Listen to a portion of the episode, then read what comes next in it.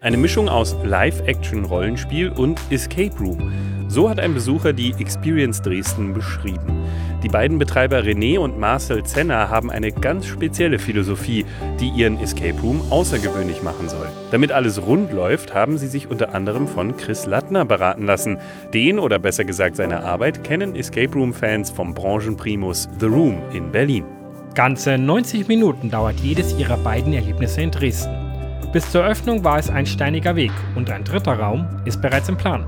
In unserem Gespräch plaudern die beiden Gründer ganz offen aus dem Nähkästchen, was ihre Räume dabei so einzigartig macht, wie eine kleine Bank trotzdem zu einer Kreditvergabe für einen Escape-Raum überzeugt wurde, was das Ganze am Ende tatsächlich gekostet hat und welche Herausforderungen der Betrieb eines solchen Raums mit sich bringt, das alles jetzt.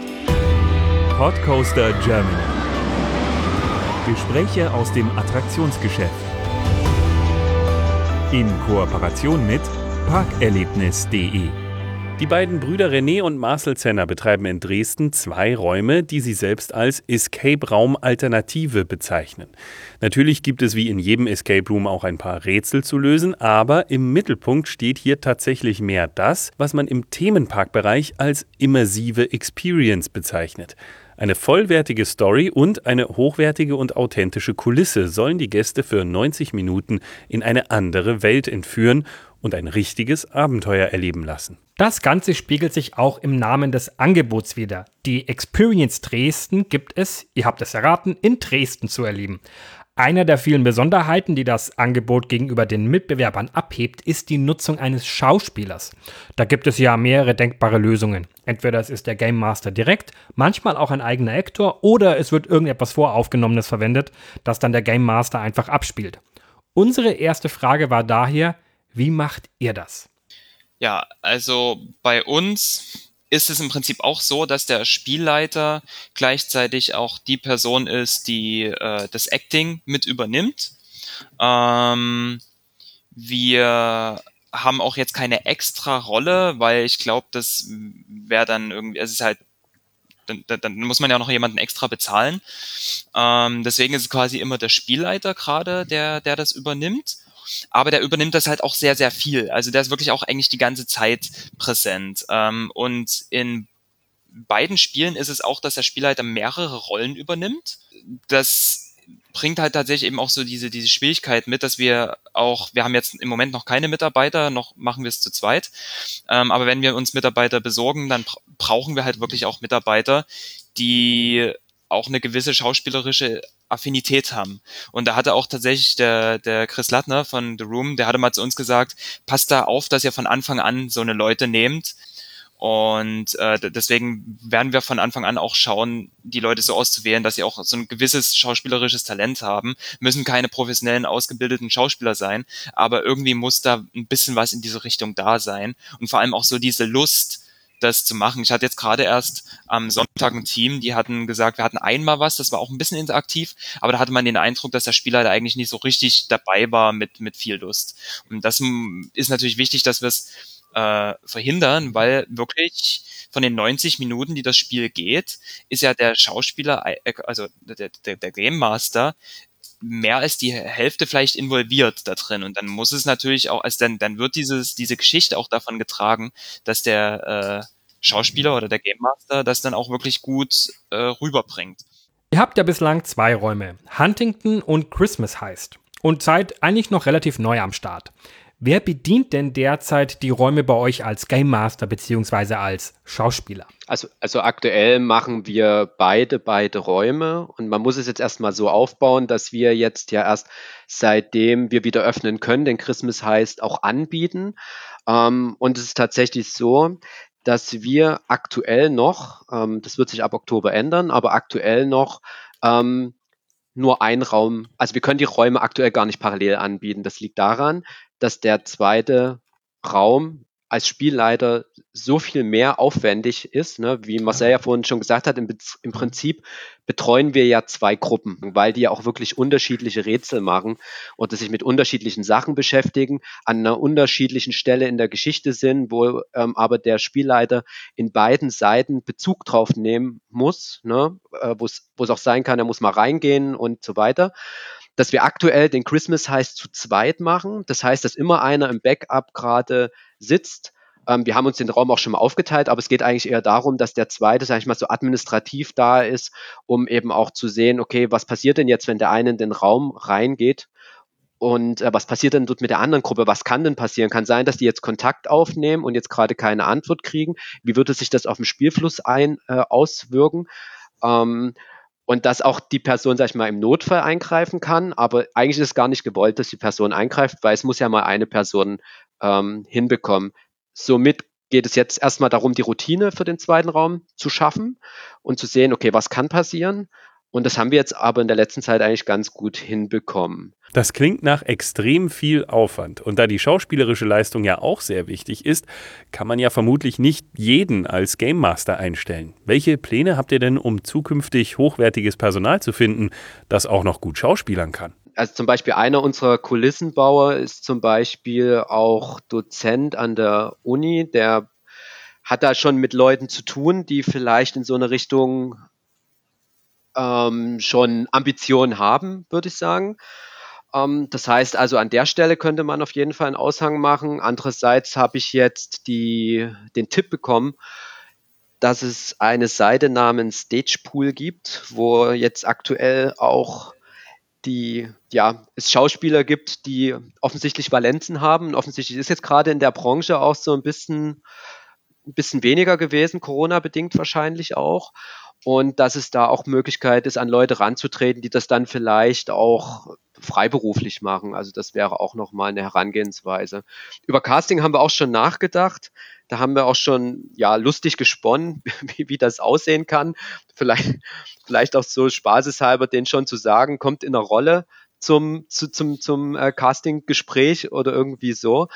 Aber ähm, ich glaube, dass es dann tatsächlich ja sag ich mal, ein paar Einstellungsgespräche auch braucht, um, um dann so mitzubekommen, wie sich das entwickelt.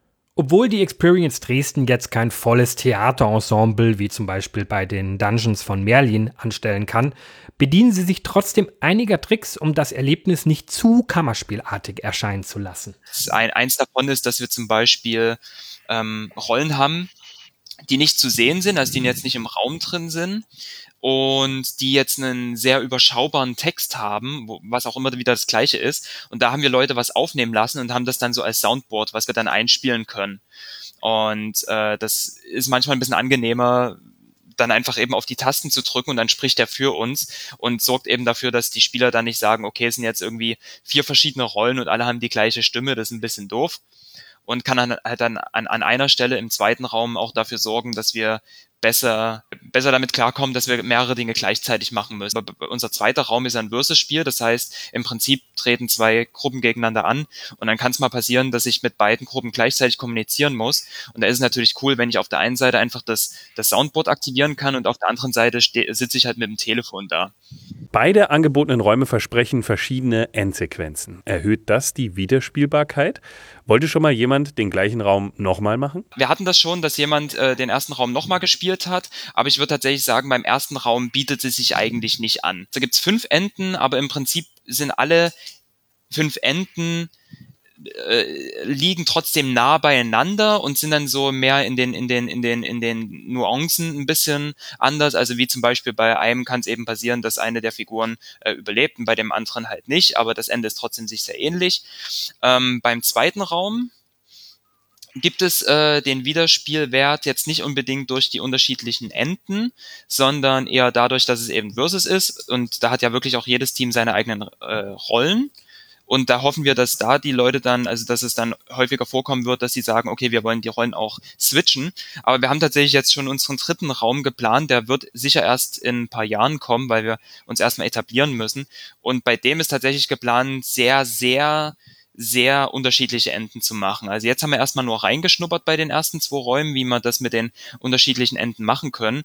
Und bei dem dritten Raum, den wir uns geplant haben, den wollen wir tatsächlich so aufwendig machen, dass du eigentlich nicht in der Lage bist, den Raum mit einmal durchzuspielen und alles zu sehen. Und je nachdem, welche Route, ich sag mal, also Route du gehst in dem Raum, wirst du dann halt ein unterschiedliches Ende haben, weil du unterschiedliche Sachen dann herausfindest. Und da ist tatsächlich wirklich die Hoffnung, dass die Leute da zwei, drei, viermal kommen, je nachdem, wie viel Aufwand wir betreiben wollen, um halt ganz unterschiedliche Aspekte des Raumes wahrnehmen zu können. Also das wird, glaube ich, eine ziemliche Hausnummer von unserer Seite. Aber wenn es dann wirklich so ist, wie wir uns das jetzt gerade noch ausmalen, dass es dann vielleicht dreimal spielbar sein wird, bis man wirklich alle Teile von der Story gesehen hat, dann glaube ich, lohnt sich das dann auch, das so zu machen. Und ich weiß nicht, ich würde das nochmal mit anfügen, weil ich glaube, in unserem damaligen Gespräch hatten wir das so gesagt, dass es eigentlich, eigentlich kann man so wie in einem Computerspiel sagen, dass die Idee tatsächlich so ein bisschen ist, wie so ein Open-World-Konzept zu machen, wie man es aus, ja. aus, aus, aus äh, Computerspielen kennt, ne? dass man eben mehrere Pfade anlegen kann und dann es aber auch reizvoll ist, nochmal zu spielen. Genau, und wie Marcel vorhin gesagt hat, auch im ersten Raum war sozusagen erstmal auch zu sehen, ob die Leute das überhaupt annehmen. Das war ja auch irgendwie so ein bisschen Experiment, weil Spieler schon gesagt haben, dass das bei uns eigentlich wirklich eine Mischung ist aus Live-Rollenspiel und Escape-Raum. Weil wir haben jetzt in den 90 Minuten ja nicht mehr Rätsel drin, sondern wirklich so Slowdown, dass die Leute sich halt eben auf das, äh, auf die Kulisse wirklich richtig einlassen können und Teil des Spiels werden. Genau. Und damit war es eigentlich auch wichtig, ein, ein richtiges Ende zu schaffen. Und die alternativen Ende sind, sind auch in der Hinsicht dafür da, dass eben kein Spielleiter reinkommt und sagt, okay, Leute, es ist vorbei. Schade, ihr habt es nicht geschafft, sondern für jeden gibt es ein Ende, was mehr oder weniger befriedigend ist, natürlich. Jetzt ist schon ein paar Mal das Wort Versus-Spiel gefallen. Damit ist der Raum Christmas heißt gemeint, in dem zwei Gruppen gegeneinander spielen. Entgegen der üblichen Praxis spielen aber nicht beide den gleichen Raum, sondern die Gruppen schlüpfen tatsächlich in unterschiedliche Rollen. Je nachdem, ob man sich für die Einbrecher oder für die Security-Gruppe entscheidet, bekommt man damit auch eine unterschiedliche Erfahrung. Im Prinzip sind es also zwei Escape Rooms in einem, die aber storytechnisch miteinander verbunden sind. Was ist denn jetzt aber, wenn man den Raum nach einem Durchgang nochmal spielen möchte und dabei die Rolle wechselt? Behindert einen da das Vorwissen aus der anderen Rolle? Treffen sich die Gruppen, sodass man gespoilert werden könnte? Äh, die beiden sind aufgeteilt und also sind in unterschiedliche Räume gesperrt, aber trotzdem ist es ein großer Raum, in dem die Gruppe gemeinsam ist. Mhm. Aber die Gruppe begegnet sich gerade bei der An äh, Einführung und wird dann sozusagen ähm, aufgeteilt und jeder Raum hat seine eigenen Rätsel, aber es ist trotzdem eine gemeinsame Story. Und ich würde schon sagen, dass das Vorwissen im zweiten Durchgang sicherlich ähm, wird man sich daran erinnern können, aber man kann auch bewusst anders rangehen. Es, äh, es gibt mehrere Phasen in diesem Spiel und äh, in, in, in dem Großteil der Phase ist es schon so, dass die räumlich getrennt sind. Also diese der, der Christmas Heist besteht im Prinzip aus vier Räumen und in zwei von diesen Räumen sind halt die Securities unterwegs und in den anderen zwei Räumen sind die äh, Einbrecher unterwegs und die sind wirklich eigentlich hauptsächlich in ihrem Bereich. Und dann gibt's mal irgendwie eine kurze Momente, wo man mal mit den anderen kurz interagiert, wo man auch mal in den anderen reinkommt. Und dann gibt's aber noch mal eine Phase, wo dann äh, auch äh, alle alle Räume sehen. Also es wird definitiv nicht so sein, dass die was komplett Neues sehen, wenn sie äh, nochmal spielen, aber sie werden definitiv was anderes erleben, weil ähm, auch die Dynamik in, in dem Teil, wo sie äh, halt die Gruppe für sich ist, sage ich mal, komplett unterschiedlich ist, je nachdem, auf welcher Seite man ist. Und das ist tatsächlich das, was eigentlich das Wichtige ist. Und auch wenn ähm, die eine Gruppe zwar den Raum von den anderen mal sieht während des Spiels, äh, wissen die ja trotzdem nicht, was die da für Rätsel gelöst haben. Und äh, da, von der Seite würde ich sagen, da, da würde es sich schon lohnen.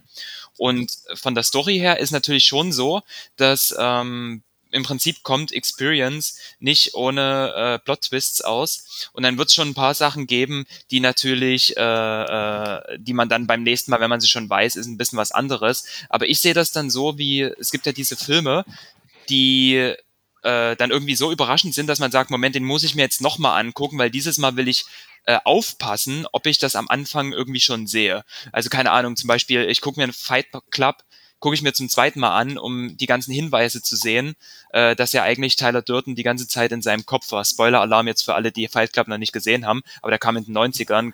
Wird eigentlich Zeit, dass ihr euch den mal angeschaut habt. Und ähm, und, und, und da kann ich mir schon vorstellen, dass es eigentlich sogar eher interessant für die Leute ist, wenn sie eigentlich schon wissen, wie es ausgeht und dann sagen, okay, jetzt will ich es aber tatsächlich nochmal sehen äh, oder nochmal spielen. Die größte Hürde bei uns ist tatsächlich eher, wir haben ja viel Zeit danach für die Nachbesprechung, weil das wichtig ist, weil äh, dadurch, dass es eben ein wichtiger äh, äh, Aspekt auf den Stories liegt, haben die Leute danach auch Gesprächsbedarf, was aber dafür sorgt, dass die äh, beiden Teams dann mit uns zusammenstehen und die sagen, aber wie war denn das und wie, äh, was hat's denn eigentlich mit diesem Rätsel. Das habe ich erstmal gar nicht so richtig, ach, das war so. Und dann kann es manchmal passieren, dass sie sich gegenseitig mit den, äh, mit den Rätseln spoilern. Und wir dann auch sagen, ja, wenn das nochmal andersrum spielen wollt, dann passt auf, dass er jetzt nicht zu viel verratet. Ähm, und noch ein wichtiger, As also ein sehr wichtiger Aspekt bei diesem Spiel gibt es fast für alle Rätsel mehrere Lösungen, was äh, ähm, unterschiedliche Gründe hat.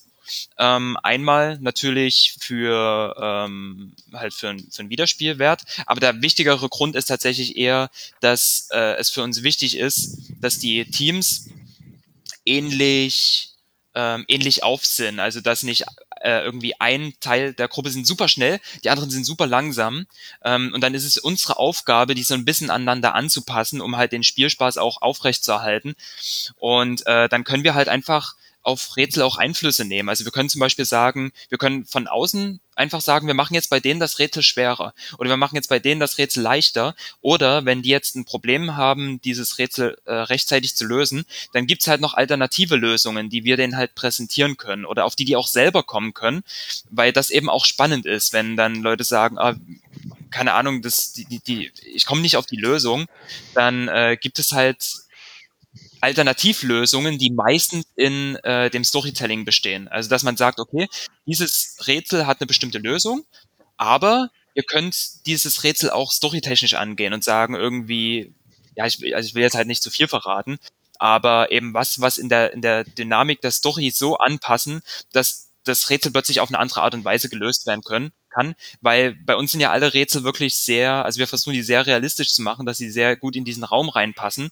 Und wenn es sehr realistisch sein muss, ist es eigentlich auch logisch, dass es kreative Lösungen geben muss für, für Rätsel, die halt unterschiedliche Spieler unterschiedlich angehen. Zumal das auch ähm, ab, ab und zu in die Dynamik des Spiels gehört, je nachdem auch, wie die Gruppe zum Beispiel ähm, miteinander umgeht, ähm, kann das auch sein, dass wir kreativ da einschreiten müssen, damit das Ganze funktioniert, weil ja jede Gruppe auch ein bisschen anders reagiert. Und das ist, ist auch das, was ich sehr spannend in dem Raum finde, ist, dass eben auch ein, eine gewisse Offenheit den Gruppen gegenüber ist, dass die das Spiel spielen können, wie sie es wollen und aber wir trotzdem zum Ergebnis kommen.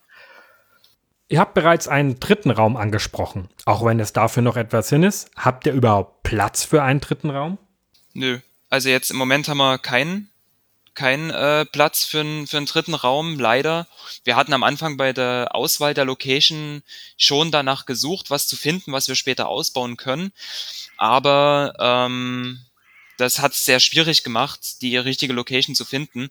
Und die, die wir jetzt haben, war halt in allen anderen Aspekten so perfekt für uns, dass wir gesagt haben, wir, nee, wir nehmen die jetzt, auch wenn wir sie nicht ausbauen können. Und äh, das ist auch genau der Grund, warum das noch eine Weile dauern wird, bis wir zu dem dritten übergehen können, weil wir dafür halt auch wirklich einen, einen zweiten Laden brauchen. Äh, vorzugsweise was, was bei uns in der Nähe ist. Und gleich, welche Hürden René und Marcel überwinden mussten, um ihr Baby in die Realität zu überführen, wie sie an das nötige Geld gekommen sind und wie man als Spielleiter reagiert, wenn die Spieler nicht mitspielen wollen.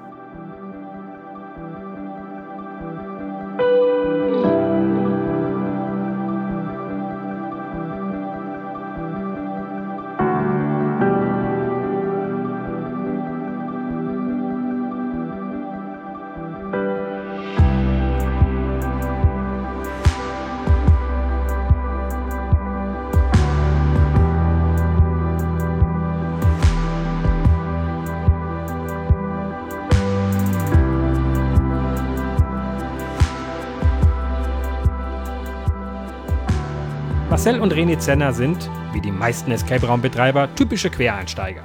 Deswegen wollten wir wissen, wie ihr Werdegang denn eigentlich so war.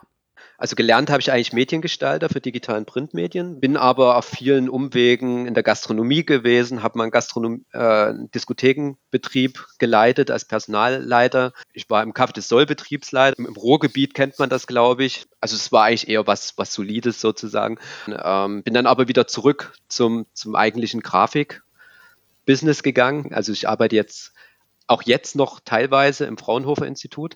Warum ich das sage, ist aber vor allen Dingen, weil ich manchmal gedacht habe, dass diese ganzen Dinge, die ich gemacht habe, das hätte auf, äh, mich auf das vorbereitet, was ich jetzt mache. Also hat mich in, in, in einer anderen Seite gefordert als jetzt Grafik zum Beispiel. Aber das nützt mir jetzt natürlich, um Flyer zu entwerfen, die mich mit ähm, SEO auseinanderzusetzen die, die Webseite zu betreuen und solche Sachen. Genau, und da führt das jetzt irgendwie alles zusammen. Und Marcel, wie war das bei dir? Ich habe erstmal in den Bereich PR und politische Kommunikation studiert, äh, habe dann festgestellt, dass Kommunikationswissenschaften, das ist eigentlich was, was mich gar nicht so sehr interessiert hat. Also mich hatte irgendwie der, der, der, der Sprachanteil interessiert, habe dann viel mehr über Psychologie gelesen und habe eigentlich äh, hobbymäßig eher das studiert als das, was ich wirklich studiere und habe dann irgendwann festgestellt, dass mich das ähm, der Bereich Psycho äh, Kommunikationspsychologie sehr interessiert und habe dann später äh, noch einen, einen Master gemacht in Mediation und Konfliktmanagement. Dann äh, versucht mich da irgendwie selbstständig zu machen, was aber sehr schwer war, weil Mediator ist so ein Job, der eigentlich sehr, sehr gebraucht wird, den aber niemand beanspruchen möchte. Und äh, ich finde, in der Hinsicht ist es genau das Gegenteil von einem Escape-Raum, weil das braucht eigentlich keine Sau, aber jeder will es machen. Und dann habe ich aber nebenbei bei Team Escape angefangen zu arbeiten, mit René zusammen. Ähm, aber so hobbymäßig, weil wir haben uns, wir haben irgendwie an, innerhalb von einem Monat in Dresden alles, was an Escape-Räumen da war, durchgespielt und äh, haben uns dann irgendwie mit allen so ein bisschen angefreundet und die Chefs von Team Escape, die haben dann gefragt, na, wollt ihr bei uns arbeiten? Wir so, ja, na klar. Und dann hat man halt immer mal so gesagt, ach, eigentlich wäre es cool, einen eigenen Escape-Raum und irgendwann kam dann der René und sagt, irgendwie will ich das jetzt wirklich machen. Und dann habe ich so gesagt, na, wenn du es machst, dann mache ich mit.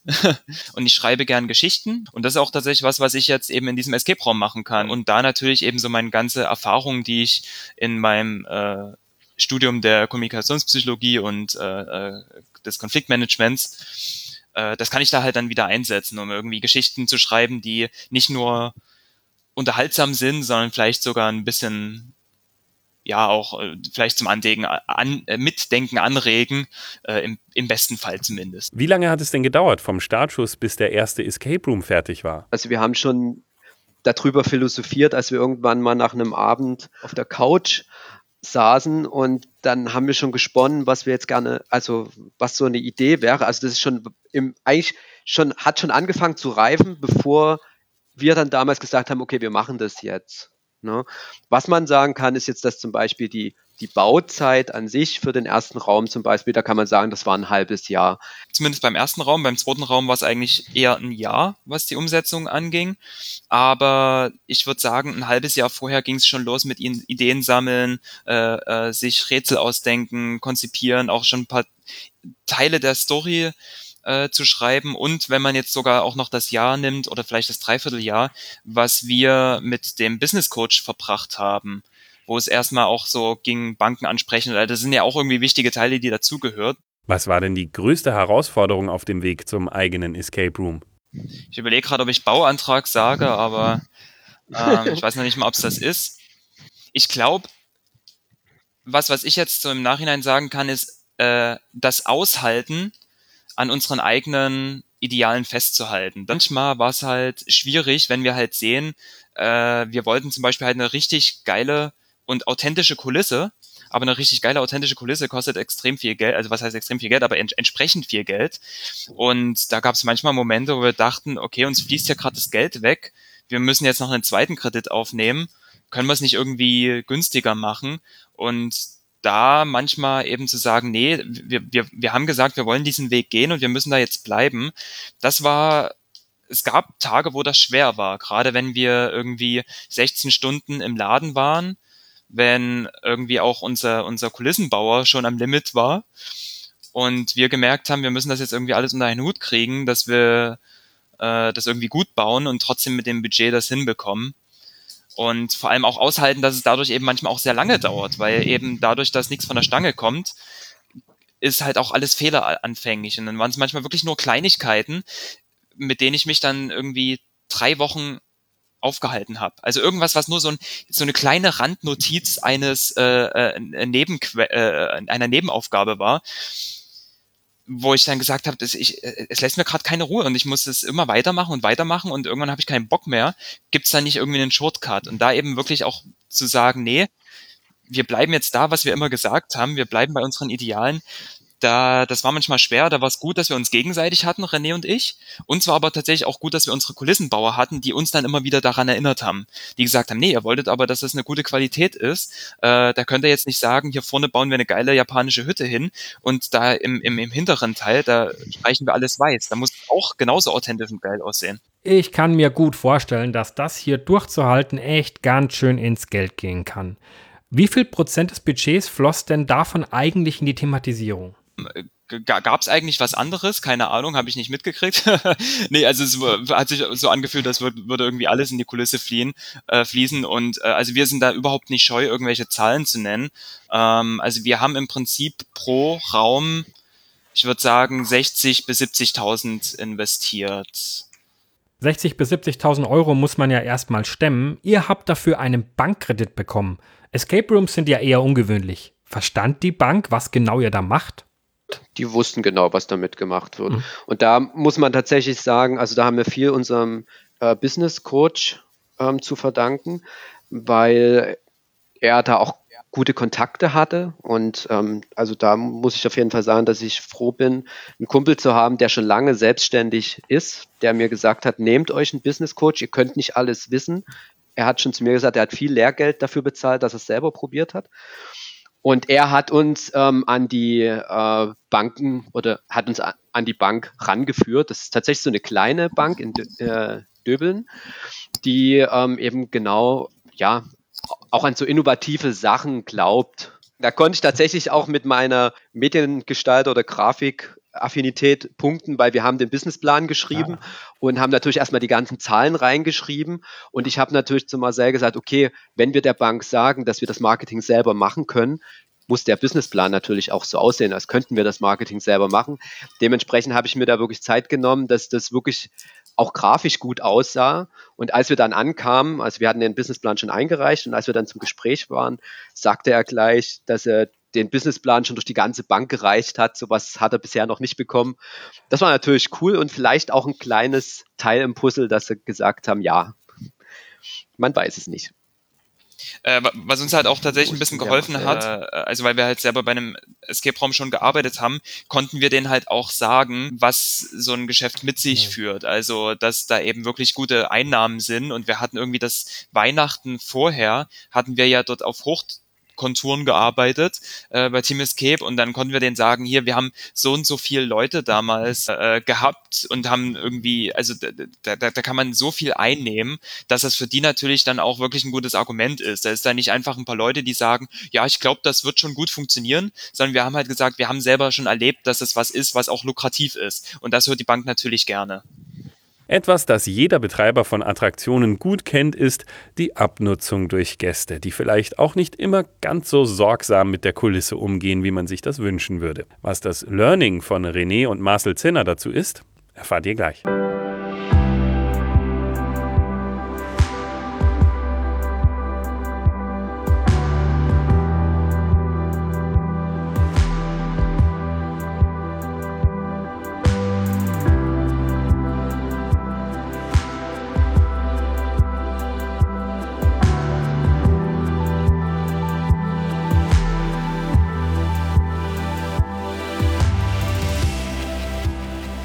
Eine spannende Geschichte, tolles Theming und ein gutes Game Design ist bei einem Escape Room ja noch nicht alles. Auch der Betrieb muss reibungslos laufen. Wir wollten wissen, wie die Raumsteuerung bei Experience Dresden funktioniert. Wir, wir haben von außen Steuermöglichkeiten, was mit jetzt rein technisch gesehen mit, mit Arduinos und so weiter gelöst ist.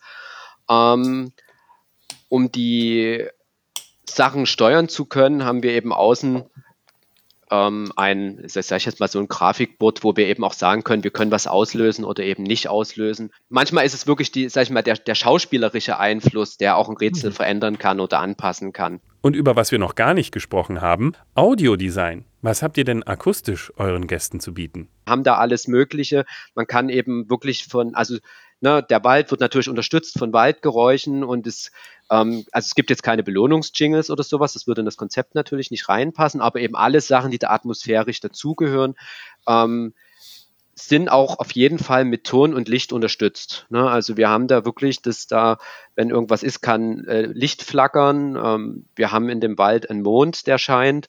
Ähm, und wir haben auch einen, einen Helikopter, der angeflogen kommen kann, zum Beispiel. Und das können wir aber alles steuern. Wie groß ist das Problem der Raumabnutzung für euch? Wie häufig muss man denn als Betreiber Objekte sanieren?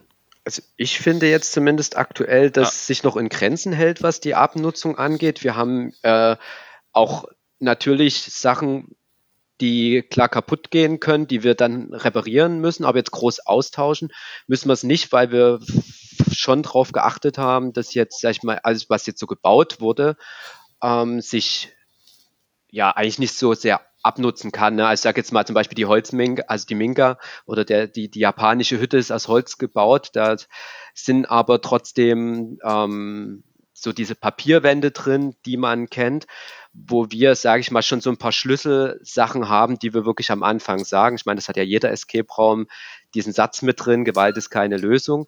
Aber man muss sagen, und das äh, hat uns tatsächlich Chris Lattner auch empfohlen, der hat gesagt, wenn ähm, wenn ein Raum sehr wertig gebaut ist, merkt man auch, dass die Leute noch behutsamer damit umgehen. Und das merken wir tatsächlich auch. Ne, wo, wobei wir natürlich wirklich sowas haben wie japanische Masken, die, äh, die handgefertigt sind, die wir wirklich haben aus Japan einfliegen lassen, wo wir jetzt auch tatsächlich keinen Ersatz haben, wo wir auch schon kleben mussten.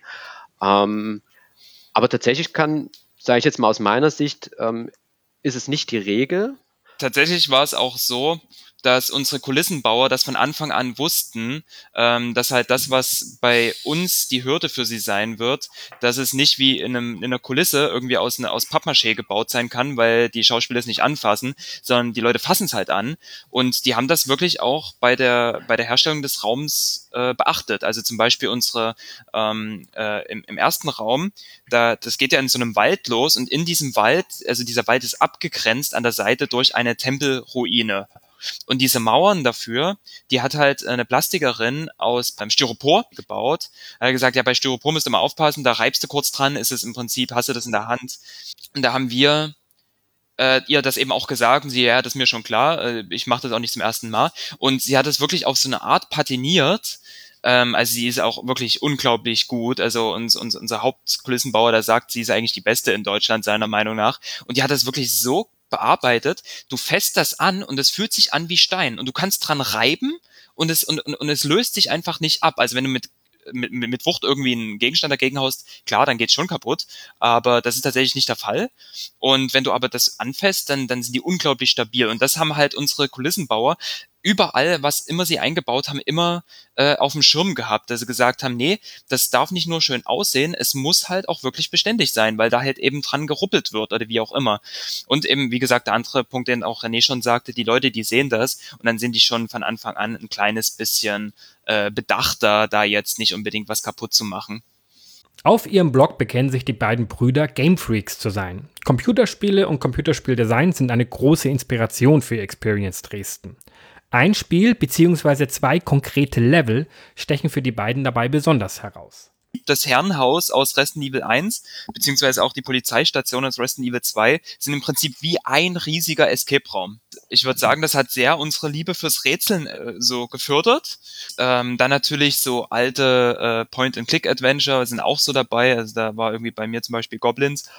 Ähm, aber tatsächlich, glaube ich, können wir ganz viele Sachen auf, auf die originalen Resident Evil-Teile äh, zurückverfolgt. Und ähm, was ich aber auf jeden Fall eben auch nennen muss, ist The Last of Us, weil das war tatsächlich nochmal so ein überraschendes Spiel. Ich kann mich dran erinnern, dass ich zu Marcel gesagt habe, du musst das unbedingt spielen. Und ähm, Marcel sagte dann, ja, okay, mal wieder ein Zombie-Apokalypsen-Spiel.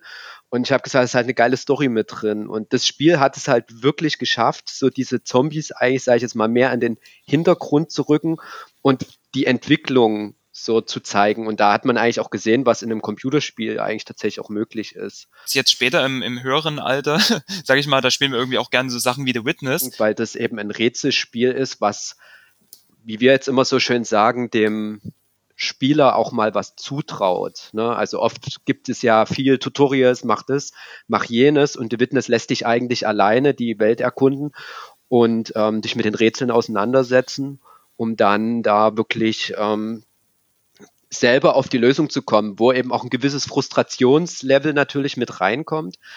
Ähm, das ist was, was wir dann tatsächlich jetzt erst vor kurzem ähm, mit einer Gruppe besprochen haben nach dem Spiel, dass dieses Frustrationslevel tatsächlich manchmal notwendig ist, neue Ideen zu entwickeln. Und sowas inspiriert uns aber. Und als nächstes erzählen uns René und Marcel Zenner eine Anekdote aus dem Leben eines Game Masters. Was macht man, wenn die Spieler jegliches Mitspielen verweigern? Das erfahrt ihr gleich.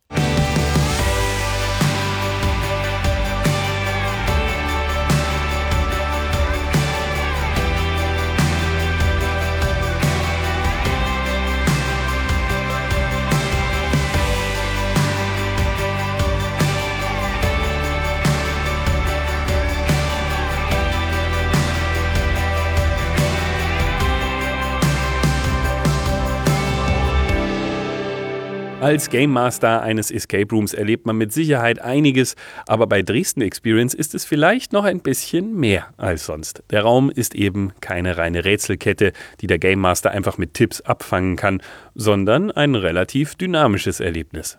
Eine besondere Anekdote zu diesem Thema haben uns die beiden Gründer dann noch zum Abschluss erzählt. Das ist eine Anekdote, die eigentlich im René passiert ist, deswegen wird er sicher auch gleich noch was dazu sagen, aber ich finde es einfach sehr, sehr interessant. Ähm, auf dem, bezogen auf den Punkt, äh, ich glaube, René hat es vorhin kurz mal angesprochen, dass wir gerne den Leuten das Spiel so gewähren möchten, wie sie es halt spielen wollen. Und wir haben zwar dann eine Idee, wie eben die Story funktioniert und äh, was ablaufen soll, aber wenn jetzt irgendwie eine Gruppe entscheidet, ich will mich jetzt aber so und so verhalten, dann lassen wir das auch gewähren, selbst wenn das äh, negativ fürs Spiel sein könnte. Ich gebe dir ein Beispiel. Ähm, es gibt jetzt im Huntington mehrere Rollen, die wir übernehmen. Und ähm, eine dieser äh, äh, Rollen ist halt der, der, der Hauptspielleiter. Äh, das ist eigentlich der, mit dem die die ganze Zeit Kontakt haben und dem die am ehesten vertrauen können. Und dann gibt's andere Rollen, die in diesem Spiel vor, äh, vorkommen, bei denen man nicht so richtig weiß, kann man denen jetzt vertrauen oder nicht. Und dann hatte ich eben Leute, die haben auch mir als Spielleiter nicht vertraut. Und die Sache ist aber die, ich als Spielleiter, ich habe ja auch Kontakt mit denen, damit die, ähm, um, um denen halt auch Hinweise geben zu können. Und die haben dann partout nicht mehr mit mir sprechen wollen. Und das hat es mir total schwer gemacht, denen zu helfen, weil äh, ich wollte denen unbedingt helfen und wir machen das aber nicht aus Metaebene, sondern eben aus der aus der Rolle heraus. Und wenn der was über diesen Raum nicht weiß, kann der denen auch nicht helfen. Und dann wollte ich denen eigentlich helfen mit halt irgendwie einem Passwort, was die hatten. Und dann habe ich gesagt, sag mal, ihr, ihr hattet irgendwie, äh, äh was macht denn ihr gerade? Weil die haben ja nichts davon gesagt, was sie dort gemacht haben. Ich sag, was macht denn ihr gerade? Weil ich denen helfen wollte. Und die so, nö, nicht, wir haben uns jetzt wieder hingesetzt und trinken jetzt in Ruhe einen Tee und warten darauf, dass hier irgendwie Leute kommen, die uns jetzt hier helfen. Und das hat mir natürlich schwer gemacht, denen zu helfen, aber ich wollte jetzt auch nicht sagen, ah, Leute, könnt ihr mal bitte dem Typen die Informationen geben, weil sonst kann ich euch nicht helfen.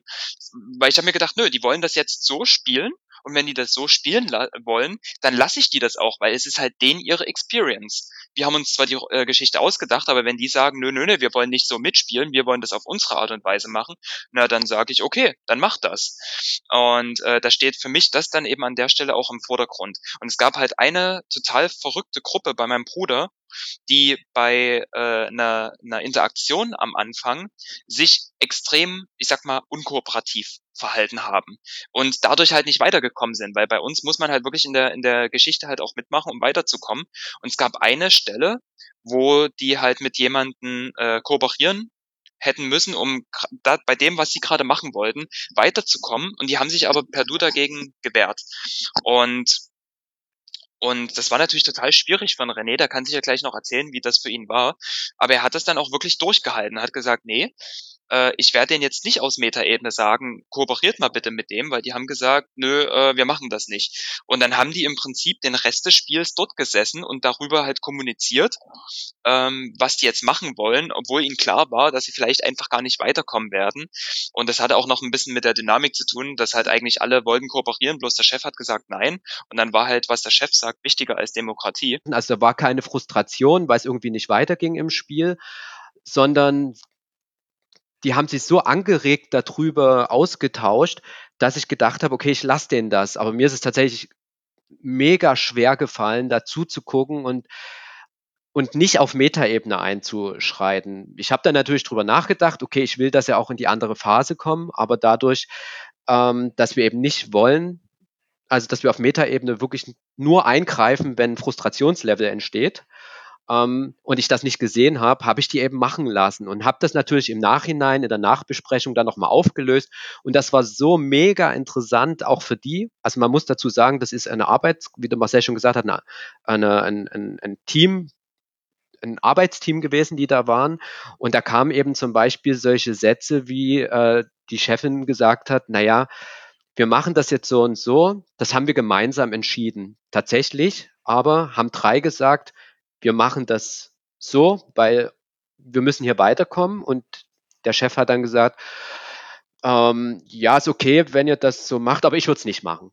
Wobei man an der Stelle würde ich nochmal Marcel korrigieren, das hat nichts mit Autorität zu tun gehabt, sondern ich hatte schon den Eindruck, dass das ein Team war, die ähm, so, also dem, dem Chef schon sehr viel Vertrauen geschenkt haben, dass sie eben gesagt haben, okay, wenn der Chef das anders sieht, dann ist es wert, das wirklich nochmal zu besprechen. Und, und, das war aber interessant, die haben halt tatsächlich durch die Nachbesprechung noch viel mit rausgenommen. Äh, und denen hat das dann mega gut gefallen danach, obwohl ähm, die eben das Spiel nicht so zu Ende gespielt haben, wie wir es gedacht haben oder eben eine Phase des Spiels nicht erlebt haben. Genau, also super spannend, aber eben auch super, super schwierige Entscheidung als, als, als Spielleiter, sozusagen das auszuhalten. Das trifft es eigentlich tatsächlich am besten. Tatsächlich fragen wir sogar gar nicht mehr nach, hat es euch gefallen, sondern wir fragen jetzt wirklich, wie geht es euch jetzt gerade? Und da kommen, da kommen super interessante Sachen raus. Und, und tatsächlich äh, äh, haben wir extra unsere Slots ein bisschen größer gemacht, damit die Leute danach Fragen stellen können. Weil wir halt gesagt haben, ähm, dadurch, dass es halt eine Story ist und wir versuchen tatsächlich auch eine anspruchsvolle Story zu haben, wird es Leute sein, die werden danach erstmal vielleicht geblättet sein und die müssen dann kurz darüber reden. Und die Zeit wollen wir denen auch geben. Und deswegen haben wir tatsächlich um unsere Slots herum eine Stunde äh, äh, Puffer, weil das halt nötig ist, mit den Leuten dann auch nochmal halt darüber reden zu können. Und natürlich aber auch, weil wir festgestellt haben, wenn sich Leute über Escape-Räume beschweren, dann zu, sag mal, 80 Prozent deswegen, weil halt äh, die Leute sich keine Zeit für sie genommen haben. Und deswegen sind wir halt wirklich am Ende, dass wir sagen, wie geht's euch? Äh, habt ihr noch mal eine Frage? Wollt ihr noch mal irgendwie über irgendwas sprechen, was ihr gerade erlebt habt? Und das finden wir super wichtig, dass, dass das noch mal hinten dran kommt.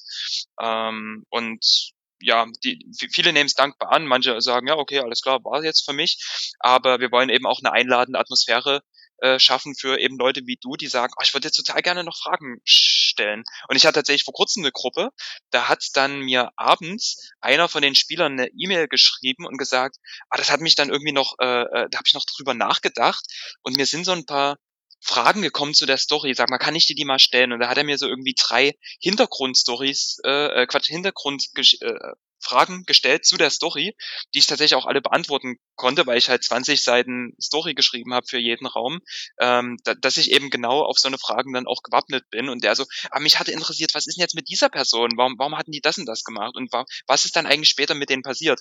Und da habe ich ihm gesagt, ah, das freut mich total, dass du diese Fragen noch hast, die beantworte ich dir total gerne. Und da habe ich ihm auch so eine ganz lange E-Mail geschrieben mit also seinen Fragen, die er da noch, äh, also mit den Antworten für die Fragen, die er noch hatte. Und jetzt seid ihr dran. Schreibt uns, was ihr zu dem Thema denkt. Hinterlasst einen Kommentar auf pod.coaster.de oder parkerlebnis.de oder schreibt uns eine Mail an post.coaster.de. Um keine Folge zu verpassen, abonniert den Podcoaster auf einer Plattform eurer Wahl. Und ihr könnt unsere Arbeit ganz einfach unterstützen, teilt und bewertet unseren Podcast. Der Podcoaster wird produziert von Sebastian Grünwald und Hans Pieper. Kooperationspartner ist parkerlebnis.de. Weitere Informationen auf pod.coaster.de und auf parkerlebnis.de/podcoaster. Wir hören uns.